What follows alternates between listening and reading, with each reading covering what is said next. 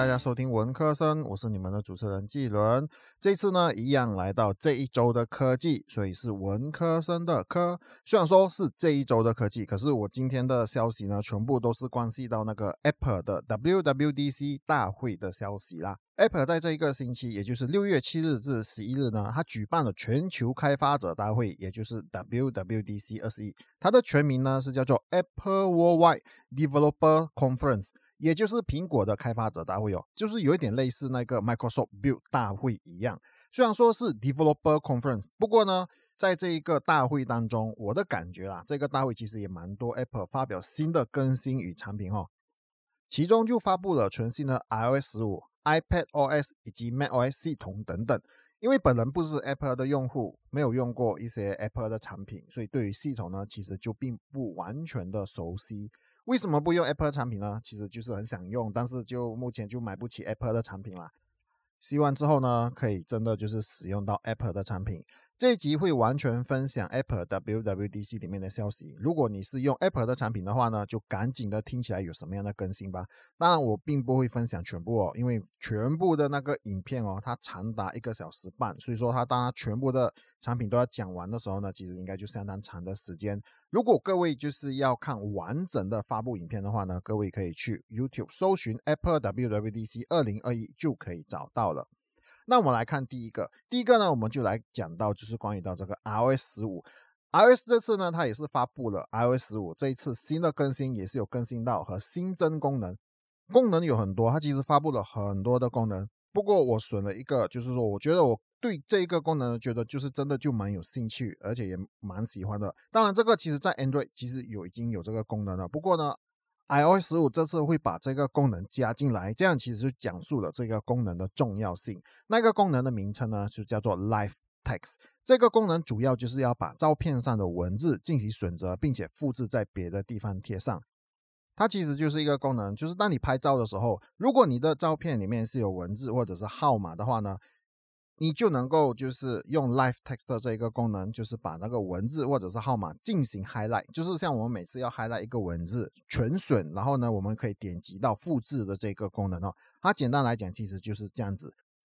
除此之外呢，如果说你是已经在拍摄好的照片上。也是有文字的话呢，手机它也是会识别到，并且出现那个 Live Text 的按钮。只要按下这个按钮呢，你就能选择就是那个照片里面的文字，并且复制，然后可以贴在别的地方哈。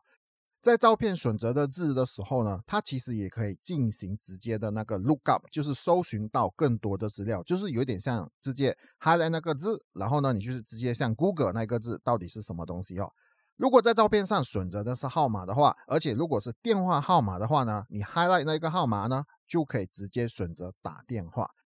Apple 呢，它其实也说这个功能的字体识别可以高达七个字体的识别哈，七个字体识别就包括了英语、简体和繁体的中文、法语、意大利语、德语、西班牙语和葡萄语。不过七个字体认识，我觉得啦，就是说它只能认识到七个字体，我觉得是相当少，因为像。日语跟韩语，他就认识不到，我不知道为什么，因为在那个影片里面，我看到的就是说，他没有包括日语跟韩语，因为我就觉得日语跟韩语应该也可以侦测得到的语言吧，因为他们的字体算是蛮特别的。当然，如果说像我在马来西亚，你马来西亚的马来文和泰国的泰语，其实应该也是可以识别到。不过，我相信这个应该也只是刚开始，可能可能之后就会持续的更新吧。因为毕竟苹果是在全世界都会有人用，所以说如果说只有识别七个字体的话，感觉就真的太少了。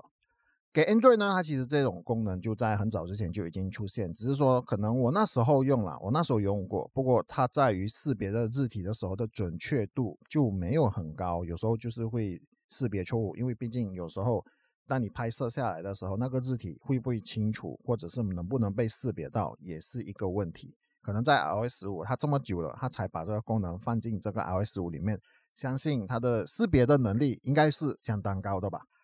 第二个呢，我们就来讨论 macOS 的 Monterey 系统。这次的 WWDC 活动当中呢，全新的电脑操作系统就是叫做 macOS Monterey，我是蛮感兴趣的，所以接下来呢，就和各位就分享关于 macOS Monterey。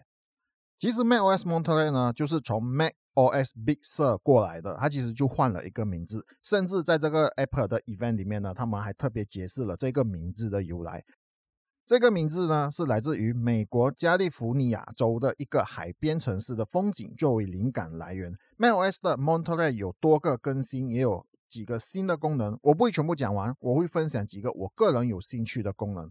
第一个呢，我们就来看新的功能，就是叫做 Universal Control，中文呢应该就是叫做全局控制功能。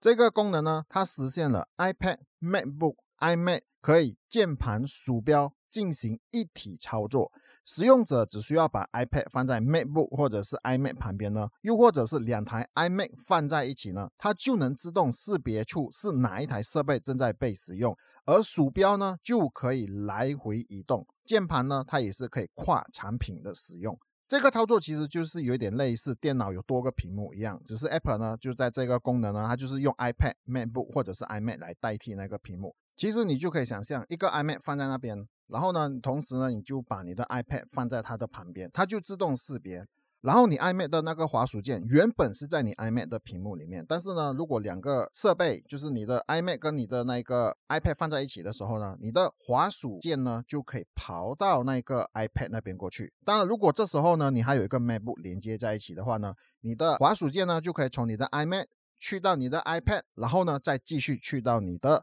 MacBook 里面。所以说它的那个。连接就是有一点像那个屏幕，就是如果你是用那个 Window 的话呢，你就知道那屏幕有三个屏幕的话呢，你的滑鼠键其实就可以通往三个屏幕。其实它的原理就是这样子，只是呢它是在不同的设备上操作。当我看到这个 Universal Control 的时候呢，我第一个会想到的就是在上一个星期分享的 HomeOS 的概念。当然，其实这两个会比较不一样，因为 HomeOS 呢它就是。把各种不同的设备连接，而 Apple 呢，它就是也是一样是连接，但是呢，它就是可以在三个不同设备上呢，可以做成一体的控制。其实这个 Universal Control 这个功能呢，很明显的就体现了生态系统的重要性和自身的强大。毕竟只有在同样的生态系统当中，才能达成这样的操作。HomeOS 刚开始做这样的一个生态系统，我认为是一个正确的方向。而 Apple 可以达到全局控制的这一个功能呢，我认为基本上就是在预期之内的。第二个功能呢，就是 Tab Group。相信各位如果开网页，就会开很多的 Tab。应该吧，因为至少我自己是这样子啊，尤其是在做一些研究，或者是像我要寻找一些各种消息或者是内容的时候呢，我就是会在一个网页当中，就是把 tab 开的满满的，最后 tab 的格子就真的是越来越小，而不能够点击。这次 Apple 呢，他就介绍了他们自家浏览器 Safari 的 tab group，就是要把开启很多的 tab 呢组成一组，每一组的组别呢都有自己一组的水平化标签页。然后呢，每一个组别都可以命名并且储存起来。当然，这一个储存呢也是可以跨硬件，就是一旦 iMac 里面储存了，MacBook 或者是 iPad 里面也是一样会出现。如果我选了其中一个 Tab Group 的时候呢，浏览器的界面就会直接转换过去储存的 Tab。此外呢，标签也可以依据网页的整体颜色自动兑换上相对的颜色，让这个整个网页呢就更加的丰富多彩。我可以简单和各位分享这个如何使用，也可以如何利用这个 Tab Group 呢，稍微的提高工作效率。我相信各位在打开界面浏览器的时候呢，一定有一些固定的页面是每天都会浏览的吧？就是每次打开那个浏览器，一定有一些固定的页面，每次是你们一定会进去的。就比方说不同的社交网站，或者是多个的新闻网站，这样呢，其实各位就可以创建不同的 Tab Group。然后呢，储存多个网页。就以我的社交平台为例，我有 IG，我有推特，我有微博，我有 Line 等不同的社交平台。这样我呢，我就可以把这几个社交网站储存为一个 Tag Group。再另外一个例子，我的播客呢，分别需要上载到国际平台的 Anchor、台湾平台的 Sound On 和中国平台的喜马拉雅。这样呢，我就可以储存这三个网页呢，成为一个 Tag Group，然后呢，命名为可能像 Podcast Tab。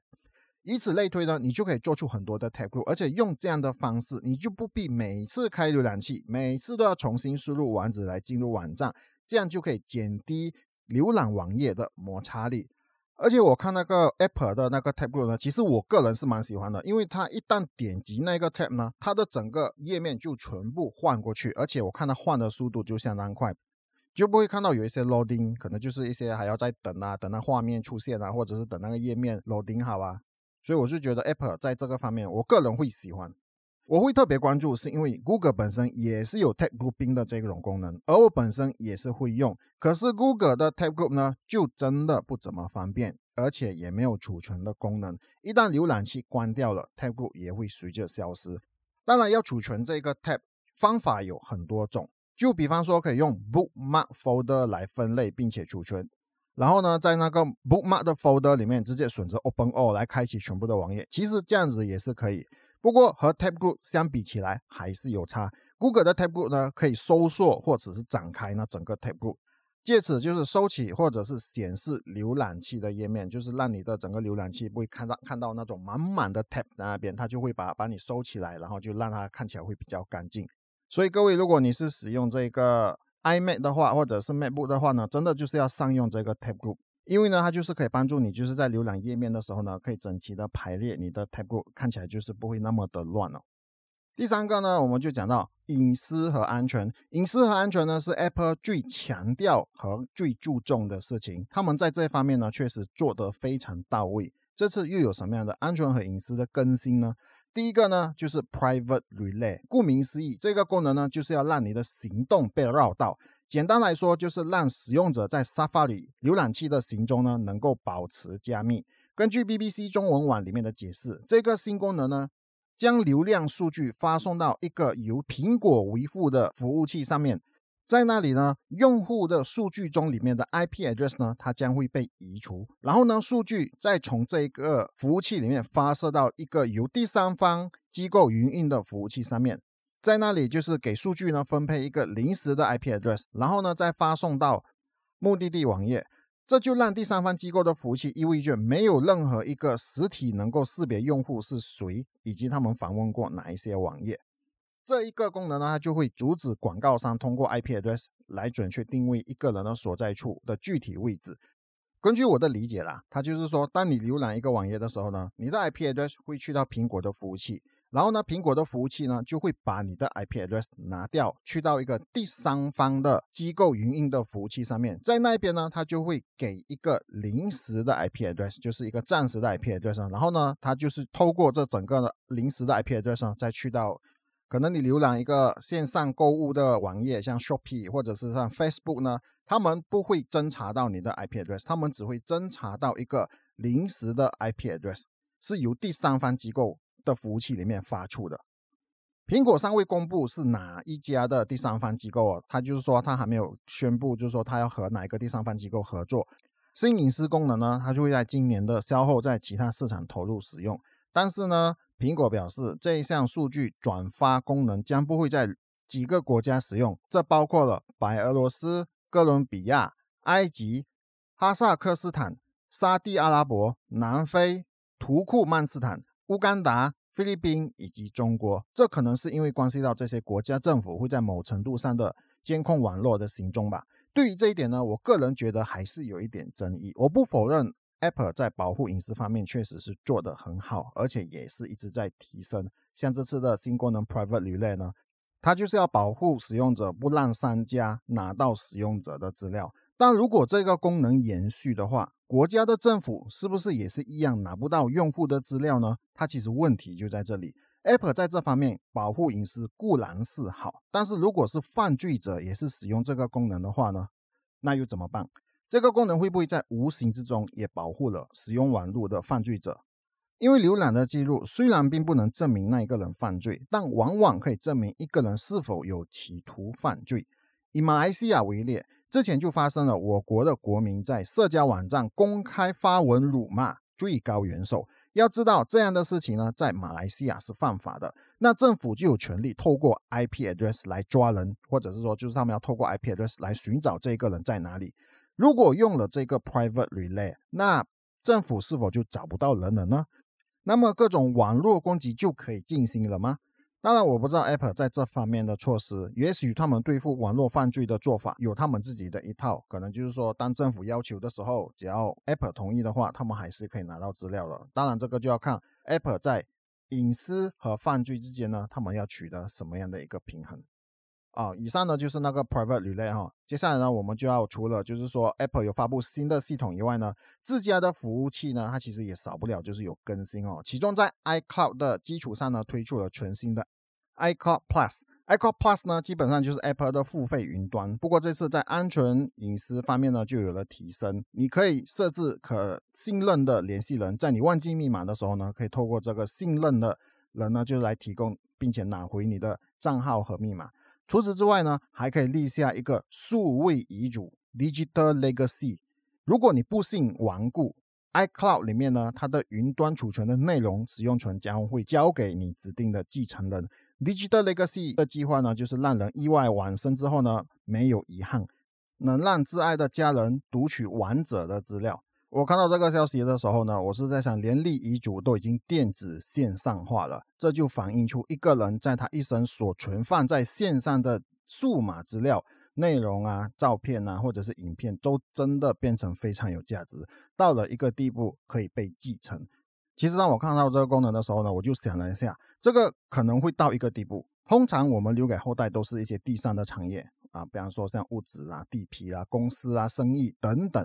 现在有可能就是要留数位的资料给我们的后代，而这些数位资料在未来可能真的也是有价值，后代可能可以选择就是卖掉这些资料，就是来换现金。那未来会不会发生就是因为苹果的账号密码而发生家产的争夺呢？哦，就是我们每次看戏里面就是为了争夺家产，整个家族就是闹翻天。然后呢，现在就是为了争 Apple 的户口的账号和密码而闹翻天。会不会这样子呢？哇，这个真的就是可能在以后会发生哦。这次苹果就介绍了真的很多，就是应用上的软件更新，包括 Apple Map。其实我在影片有看到 Apple 所制作的地图，确实是蛮漂亮，也绝对不会输给那个 Google Map。周围建筑物和路线都 3D 化，特地建筑物也被具体画出来。当然还有其他的很多呢，我就不能够全部的分享。以上呢就是我在这一次苹果的 WWDC 当中呢，我有兴趣，同时呢也是有我自己的看法。我就选择出来和各位就是分享啦，就希望各位会喜欢这一次的播客里面所分享的 Apple WWDC 的内容啦。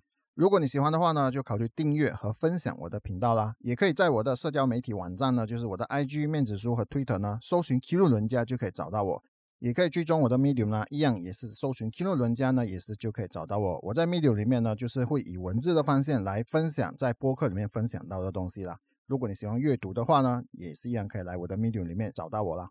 你现在收听的是文科生，我们下一集再见。